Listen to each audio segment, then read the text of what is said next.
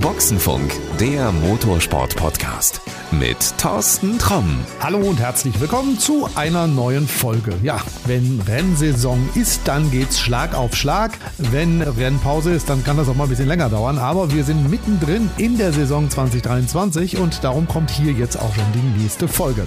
In der vergangenen haben wir über Simracing geredet, über Rennsport. Die Simulation, die du dir unbedingt angucken solltest. Falls du übrigens die Folge nicht gehört hast, klick mal zurück. Ist die Folge 59, kann ich dir echt nur ins Herz legen, weil auch ich habe da einiges gelernt, wie so eine Rennsimulation entsteht und ja, was Sinn und Zweck dahinter ist. Und dass das Ganze Spaß machen kann, muss ich dir nicht erzählen. Wirst du wahrscheinlich auch schon gemerkt haben. Aber in unserer heutigen Folge reden wir auch wieder ein bisschen über das Thema Simracing, wie wichtig das ist, um eine Rennfahrerkarriere anzustreben. Und wir reden auch eine ganze Menge über realen Rennsport, nämlich mit einem, der sich richtig gut damit auskennt. Selbst Rennfahrer gewesen, Manager von einigen erfolgreichen Rennfahrern und ja, so als kleiner Zeitvertreib nebenbei fährt er auch noch in der deutschen Rallye-Meisterschaft mit. Das ist Dennis Rostek und den habe ich beim DTM-Rennen in Zandvoort getroffen. Also wir machen nochmal einen kleinen Zeitsprung zurück nach Zandvoort. Wie ist denn das eigentlich so? Also hat Rennsport eine Zukunft? Haben junge Fahrer eine Zukunft?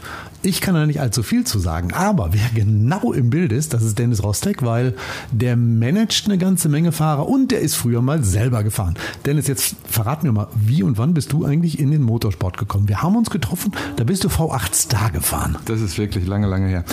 Ähm, ja, ich bin ganz klassisch zum Motorsport gekommen über den Kartsport, wie man das äh, heutzutage macht. Damals war es noch ein bisschen schwieriger. Heute gibt es schon so viele tolle Dinge, auch vom ADAC über diese Kartslalom-Geschichten. Da ist, da ist man in der Nachwuchsförderung, muss ich sagen, um auch den normalen Straßenfußballer im Motorsport zu erkennen, nämlich den, den Motorsportler als Kind. Äh, da gibt es, glaube ich, heute viel, viel bessere Möglichkeiten. Ähm, ich bin über den klassischen Kartsport damals reingekommen, war aber damals schon viel, viel zu groß, äh, um dort vorne mitzufahren.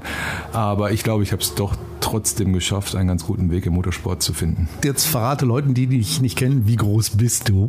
1,93 Meter. Ähm, das ist äh, natürlich für den Kartsport damals, äh, war natürlich, damals war ich schon als Jugendlicher sehr, sehr groß gewachsen, war immer ein Kopf größer als alle anderen. Da war es natürlich immer ein bisschen schwierig. Dadurch hast du grundsätzlich immer acht oder zehn Kilo mehr gehabt wie alle anderen. War es natürlich immer schwierig, gegen die zu kämpfen, wo es da um die Zehntel ging, aber äh, generell muss ich sagen, der Kartsport war eine wahnsinnig gute Schule und so heute, wenn ich Ralf Schumacher oder so treffe gegen diesen Jahrgang, gegen den ich gefahren bin, dann ist es immer schön, wenn man noch über diese Dinge reden kann. Du sagst, äh, Kartsport ist der Weg oder der beste Weg, um in den Motorsport zu kommen. Aber wir müssen auch mal ehrlich sein, verglichen jetzt mit deiner Zeit, das ist schon verdammt teuer geworden, ne? auch im Kart. Na, ich glaube, die, Zeit wandelt sich gerade. Ne? Wir sehen jetzt hier einen, einen, einen Tim Heinemann. Ähm, ich weiß nicht, ob wir jetzt irgendwann den Kartsport in Frage stellen müssen, gar keine Frage. Aber ich glaube, es, es zeigt sich gerade ein zweiter Weg auf. Das ist der moderne Weg und äh, die, die modernen Medien. Also was jetzt gerade eben passiert mit Simulationsspielen und so weiter. Es ist unheimlich. Ich kann mich nicht mit anfreunden, muss ich sagen. Ich, ich mache das ab und zu auch mal. Natürlich wird man da selber mit auch äh, konfrontiert mit den Themen und man muss ja auch mit der Zeit gehen. Man muss es sich auch angucken. Es ist unheimlich realitätsgetreu treu, das Ganze, was dort passiert. Und der Heinemann gibt es dem Thema recht. Äh, äh, es gibt, glaube ich, gerade wird ein neuer Weg aufgezeigt und äh, es gibt dort eine neue, neue zweite Richtung, wie man in den Motorsport kommen kann gut, dass du es ansprichst. In einer der vorherigen Folgen war Tim Heinemann zu Gast und er hat gesagt, ja, ich habe mir dadurch eine ganze Menge Geld gespart. Also so diese, diese typische Kartkarriere, dieses Geld, was ich da ausgebe, das habe ich gespart. Ich habe angefangen, so meine Strecken zu lernen. Ich habe angefangen, so mich im Prinzip für das GT4-Auto vorzubereiten.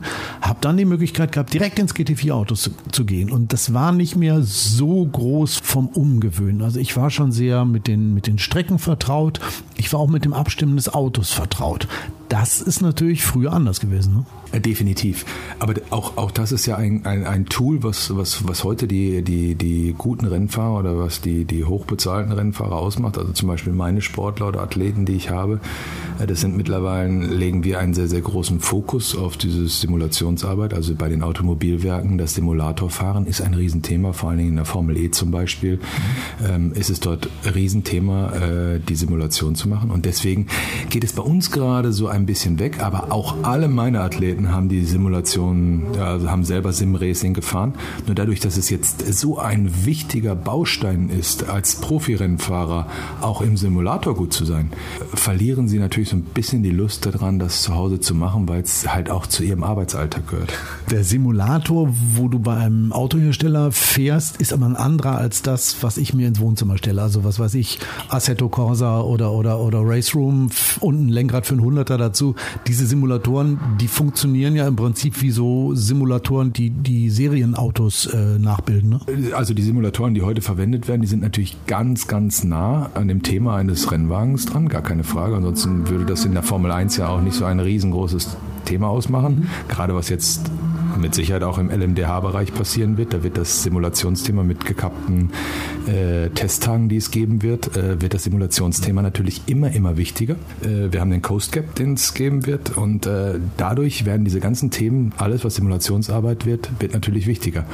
Und die Grundbasics äh, in einem Simulator, den ich in einem Automobilwerk zur Verfügung habe, sind die gleichen Grundbasics, die ich auch in meinem Wohnzimmer habe. Jetzt gibt es ja auch im Wohnzimmer Themen, die kosten 30.000 Euro, bis das richtig fährt.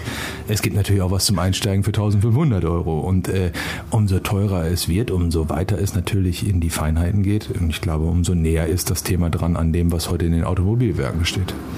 Ich habe neulich mit jemandem gesprochen, der daran arbeitet, eine neue Simulation auf den Weg zu bringen. Und der sagt, ja, wir sind so weit, wir arbeiten nicht nur mit den Herstellern, und, um die Fahrzeugdaten zu kriegen. Wir arbeiten nicht nur mit Fahrern zusammen, um also wirklich auch das Feedback zu kriegen. Es, es fühlt sich das genauso an, wie es sein sollte.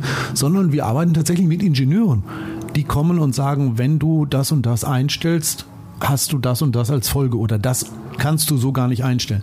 Also auch da ist man ja in dieser, in der Programmierung so dicht an der Realität. Absolut richtig. Also ich bin, äh, ich glaube, ich bin einige hunderte, vielleicht sind es sogar tausende Runden auf der Nordschleife gefahren, damals zu meiner Zeit. Ich glaube, ich kenne die Nordschleife sehr, sehr gut. Nur ich habe damals auch gesagt, wenn dann Schluss ist mit dem offiziellen Motorsport für mich hinterm Lenkrad, mhm dann fahre ich auch nicht mehr drüber über meine Lieblingsrennstrecke. Und ich habe das dann mal im Simulator gemacht und dann habe ich zu René gesagt, ich sage René, das ist, das ist Müll, da ist eine Welle normalerweise drin. Dann hat er gesagt, ja, du bist ja auch schon lange nicht mehr gefahren, weil die Welle gibt es heute nicht mehr. da ist nämlich neu asphaltiert, das war zu deiner Zeit, das weiß ich auch, dass dort eine Welle war. Nur die ist dann halt nicht mehr vom Schwedenkreuz, die Welle, oder ist nicht mehr so ausgeprägt. Also was ich damit sagen will, ist, ja, wir sind unheimlich nah an der, an der Basis dran, wo es wirklich ist. Ne? Und auch gerade René erzählt mir, wenn er neue Rennstrecken hat für die Formel E, was ja unheimlich schwer ist, dann für die Leute das zu simulieren. Und er kommt dann dorthin, dann sagt er, wir sind ganz, ganz nah mittlerweile daran, das zu simulieren im Vorfeld anhand von Daten, äh, wo wir dann hinterher hinkommen. Also wir müssen dazu sagen, René Rast fährt Formel E. Diese Formel E-Strecken sind meist Strecken, die in der Stadt oder auf Parkplätzen oder Flugplätzen oder ähnliches gebaut sind, also die du wirklich in Natura nicht trainieren kannst. Es gibt die aber in Simulatoren, da lädst du das Ding runter, kannst fahren und die sind wirklich so echt. Ja, definitiv. Und was, was für mich eigentlich das Herausragende ist, ist, dass die schon einen Schritt weiter sind. Also wenn jetzt neue Rennstrecken dazukommen, was wir dieses Jahr ja zweimal hatten und es gibt keine richtigen Daten aus dem letzten Jahr, die man verwenden kann? Sind die schon in der Lage, anhand von Streckenlayouts auch diese Simulationen zu schreiben, dass man dort drauf fahren kann? Und das ist eigentlich für mich schon so ein Schritt, wo es jetzt auch in die richtige Richtung geht, wo ich sagen kann, okay, wir sind dann irgendwann da, wo wir auch wirklich die Zukunft uns bauen können. Ne? Und das, das, ist, das sind schon spannende Technologien. Ob ich die jetzt noch mit 49 Jahren brauche, das weiß ich nicht. Äh, ähm, ich gehöre ja mittlerweile auch schon zum alten Eisen hier. Ähm, als ich hier mit dem Management angefangen habe, da war ich 30, das ist vor 20 Jahren gewesen. Äh, da waren Leute, die 50 waren, äh, alt. Ich habe heute mit Norbert Haug gesprochen, der ist jetzt 70, da sind diese 20 Jahre. Als ich angefangen habe mit dem Management, da war Norbert für mich ein alter Mann und jetzt ist er gar nicht mehr so ganz weit entfernt, sage ich mal. Ähm, ich bin jetzt 54, für mich ist er immer noch ein alter Mann. Ja, okay. er, ist, er, ist eine, er, ist eine, er ist eine sehr, sehr gute graue Eminenz, sagen wir mal. Aber er ist sehr jung geblieben für 70 Jahre und er ist auch immer noch, wenn du dich mit ihm austauscht, und das machen wir oft, äh, ist er immer noch sehr, sehr nah an der Zeit dran, was heute passiert. Und das bewundere ich eigentlich mit 70 Jahren, dass er da noch so drin ist und äh, auch mir dann sagt, er fährt noch acht Stunden Auto und so weiter. Also das ist ja schon cool. Ich bin mir noch ziemlich sicher, irgendwo heimlich hat er im Keller auch einen Simulator stehen, weil der kann nicht ohne. Das könnte durchaus sein bei ihm, ja. Also das ist definitiv. Aber so ist es halt. Also das ist gut so. Wir können die Zeit nicht aufhalten. Die Zeit geht in der Technologie weiter, die Zeit geht in unserem Alter weiter. Und äh, ja, wir müssen einfach das tun, was wir, was wir, was wir machen müssen, für was, was man richtig findet, um jung zu bleiben. Das ist, glaube ich, entscheidend. Racing ist nie verkehrt. Ähm, aber lass uns mal einen Schritt weitergehen. Wir sind jetzt aus dem Simulator raus und sagen so, jetzt wollen wir echt fahren. Jetzt, wie fangen wir denn an? Ich würde sagen, GT4 ist ein guter Weg. Aber nicht gerade ein billiger. Da muss man ein bisschen weiter ausholen. Ich glaube, dort ist auch ein Wandel. Ich meine, ich war einer der Ideenträger damals von dem Volkswagen Junior Programm, was es gegeben hat. Mhm. Ich glaube, da sind tolle Sportler darauf entstanden. Ob es ein René Rastes, Niki Team ist Kelvin van der Linde, Sheldon van der Linde, Felix Rosenquist, Marco Wittmann, alle sind aus, diesem, aus dieser Schiene, die ich mal irgendwann mit Chris Nissen auf dem Bierdeckel geschrieben habe, was die Idee eigentlich ist, äh, wie man so eine Pyramide aufbauen konnte. Und damals ging es über die Markenpokale und ich glaube, da ist gerade ein Wandel drin, weil ich finde es ein bisschen verwunderlich, dieser BMW M2 Cup, das, das hatte in meiner Sicht eine absolute Berechtigung. Ist aber gerade eben, so wie ich das sehe, schwierig, dass die Fuß fassen. Also, dass es so richtig durchbricht. Eigentlich gehörte der Markenpokal immer dazu. Und ich war jetzt eigentlich ganz happy, als das kam. Und jetzt kommt natürlich dein Thema, wenn du sagst GT4. Dann habe ich eine Plattform geschaffen, wo ich auf der ganzen Welt mit diesem Auto fahren kann. Und ich glaube, das ist das, der große Durchbruch gewesen der die Markenpokale gekillt hat. Der einzige, der überlebt hat, ist der Porsche Carrera Cup. Das ist aber auch nur deswegen, weil er weltweit, es gibt diesen Porsche Carrera Cup weltweit. Das ist im Grunde genommen wie eine eigene GT-Klasse, sage ich mal. Und ich glaube, die ganzen anderen kleinen Markenpokale haben die Berechtigung nicht mehr. Und von daher glaube ich, dass der Einstieg, so wie wir die Pyramide heute haben, über die GT4, ähm, über die GT3, ähm, dann hin bis zu dem Sport, den es hoffentlich mal irgendwann wieder geben wird, den reinen Werksport, äh, dem ich auch so ein bisschen hinterher weine, muss ich sagen. Ähm, aber die Pyramide des, und der Unterbau ist, glaube ich, sehr, sehr gut, den wir gerade haben. Er muss nur umgesetzt werden. Du hast eben dieses Thema Magenpokal angesprochen. Mit Chris Nissen zusammen auf dem Bierdeckel die Idee und dann umgesetzt. Das fehlt heute aber. Also ich habe mal meine Fühler ausgestreckt, um mal zu hören, was ist denn mit einem elektrischen Markenpokal. Hab bestehende Hersteller mal angeklopft, hab bei neuen, die auf den Markt kommen und alle sagen so, boah, nee, also eigentlich haben wir gar kein Interesse dran, weil entweder wir sind ökologisch oder wir wollen gar nicht sportlich sein oder wir, sie sind cool, wir sind eine innovative Marke. Nee, ach, Rennen fahren, das passt auch nicht so zu unserem Image. Da fehlt es.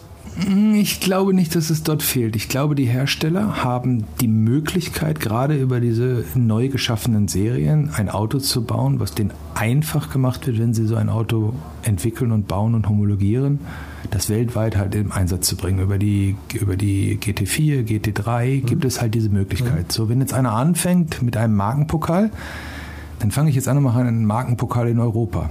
Da kann ich dann aber nichts weiter mitmachen. Den kann ich in, in, Europa kann ich den transportieren, aber ich kann den nicht weltweit transportieren. Entwickle ich heute ein Auto, so wie es Toyota jetzt zum Beispiel gemacht hat mit dem GT4-Auto oder wo ja auch andere Hersteller gerade in der Pipeline stehen, dann kann ich dieses Auto in jedem Land, wo ich strategisch mich austoben will, kann ich dieses Auto einsetzen. Und ich glaube, das ist das Problem warum wir die Hersteller nicht platziert kriegen. Und wenn ich jetzt auf Elektromobilität und alles, was dort möglicherweise kommt. Da ist meine Positionierung so, ich glaube, wir wissen alle nicht, was die Zukunft in den nächsten zwei bis vier Jahren bringt, um es mal vorsichtig auszudrücken, ist, äh, was das Thema ist, was sich durchsetzen wird.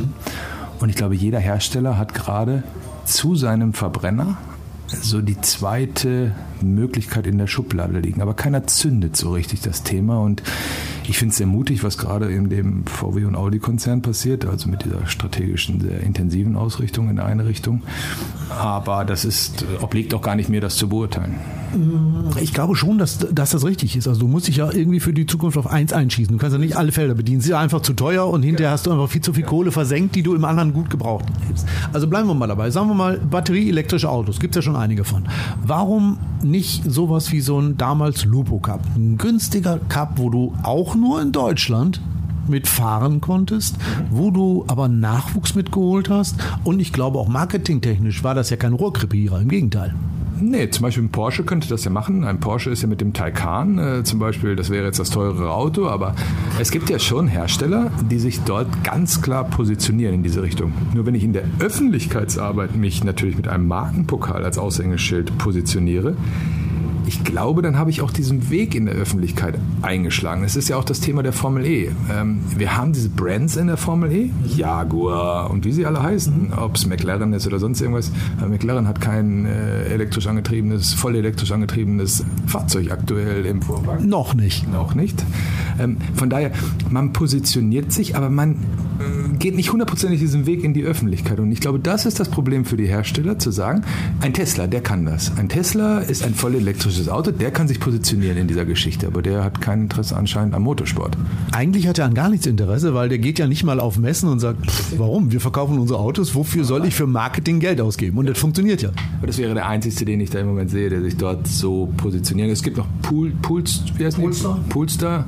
Habe ich jetzt gerade wieder bei den, äh, wie heißt das? Bist, bist du schon mal gefahren? Ja, bin ich jetzt, weil ich. Geiles Auto, oder? Ja, weil ich bei den Halle Open war. Ich glaube, es heißt ja nicht mehr Gary Weber Open, es heißt jetzt, glaube ich, Wortmann Halle Open. Beim Tennis war ich diese Woche und äh, da waren die Partner und da habe ich mich da intensiv mit beschäftigt. Die hatten sogar so, ein, so eine Sportwagenversion da, also Vision da und das fand ich spannend und äh, ja.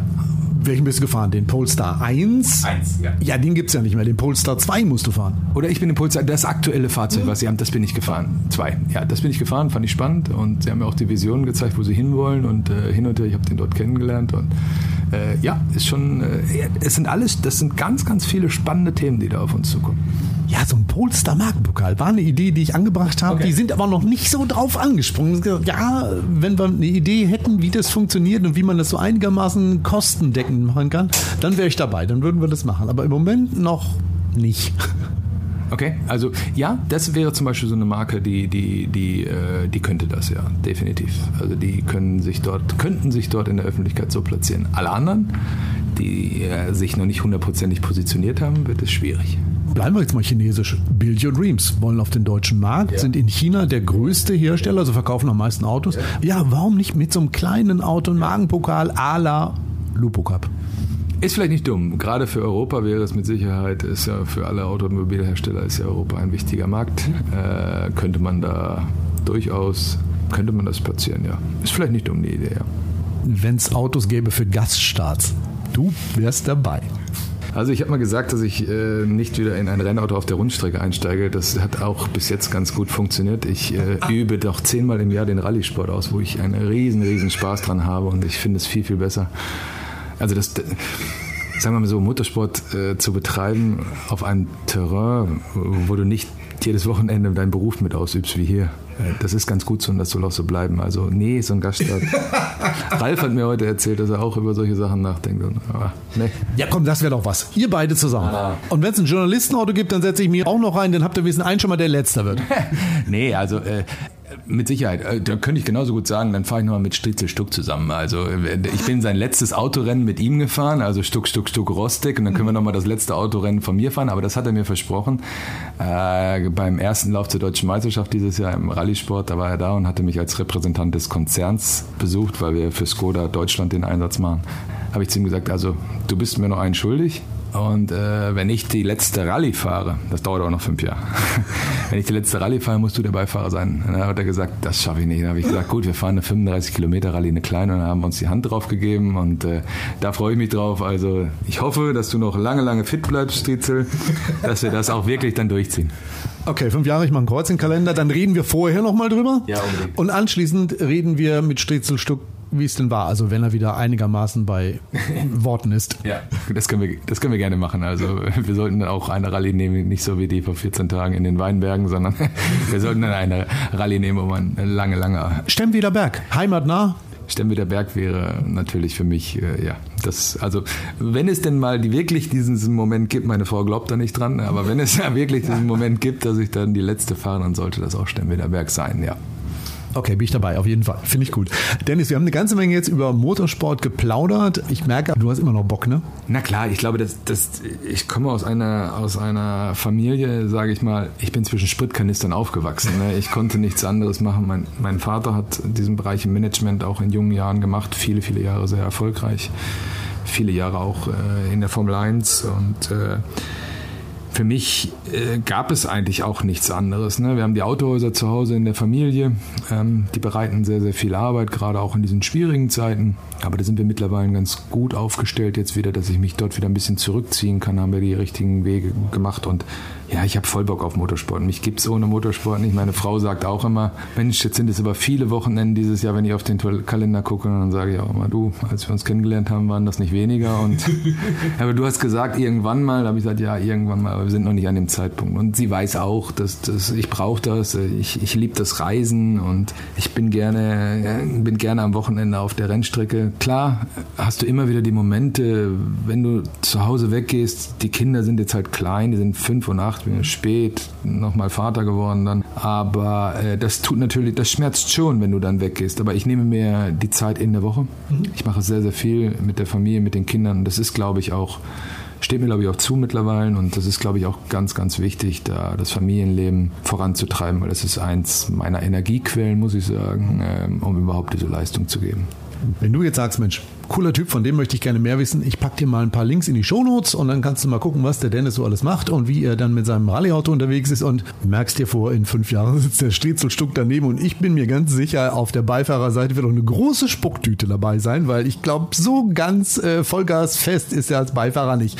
Dennis, vielen, vielen Dank für deine Zeit und äh, ja, wir hören uns und sehen uns demnächst irgendwo wieder. Vielen, vielen Dank für den netten Plausch. Das, das macht immer wieder Spaß mit dir und das ist immer wieder toll und den Zuhörern wünsche ich alles, alles Gute und äh, wünsche ich eine tolle Sommersaison und vor allen Dingen mit, einem, mit einer spannenden Rennsaison. Und ich freue mich auf spannende Finale in der DTM, in der Deutschen Rallye-Meisterschaft und in allen anderen Tätigkeiten, wo wir sind, wie zum Beispiel der Formel E. Macht's gut, danke. So, und das war's auch schon mit unserer heutigen Folge. Alles, was du über Dennis Rostek wissen musst, ich hab's dir in die Shownotes reingepackt. Guck einfach mal rein. Und ich kann dir versprechen, die nächste Folge, die wartet auch schon fast auf dich. Die kommt nämlich bald. Ich habe habe es am Anfang gesagt, wenn Rennsaison ist, dann gibt es einige spannende Menschen, mit denen wir hier in Boxenfunk, der Motorsport-Podcast, plaudern.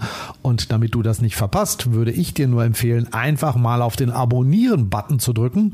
Das tut nicht weh und das kostet auch nichts. Und so versäumst du die nächste Folge mit Sicherheit nicht. Also, wir hören uns dann. Bis dahin, pass gut auf dich auf. Alles Gute und adios. Das war Boxenfunk, der Motorsport-Podcast mit Thorsten Tromm.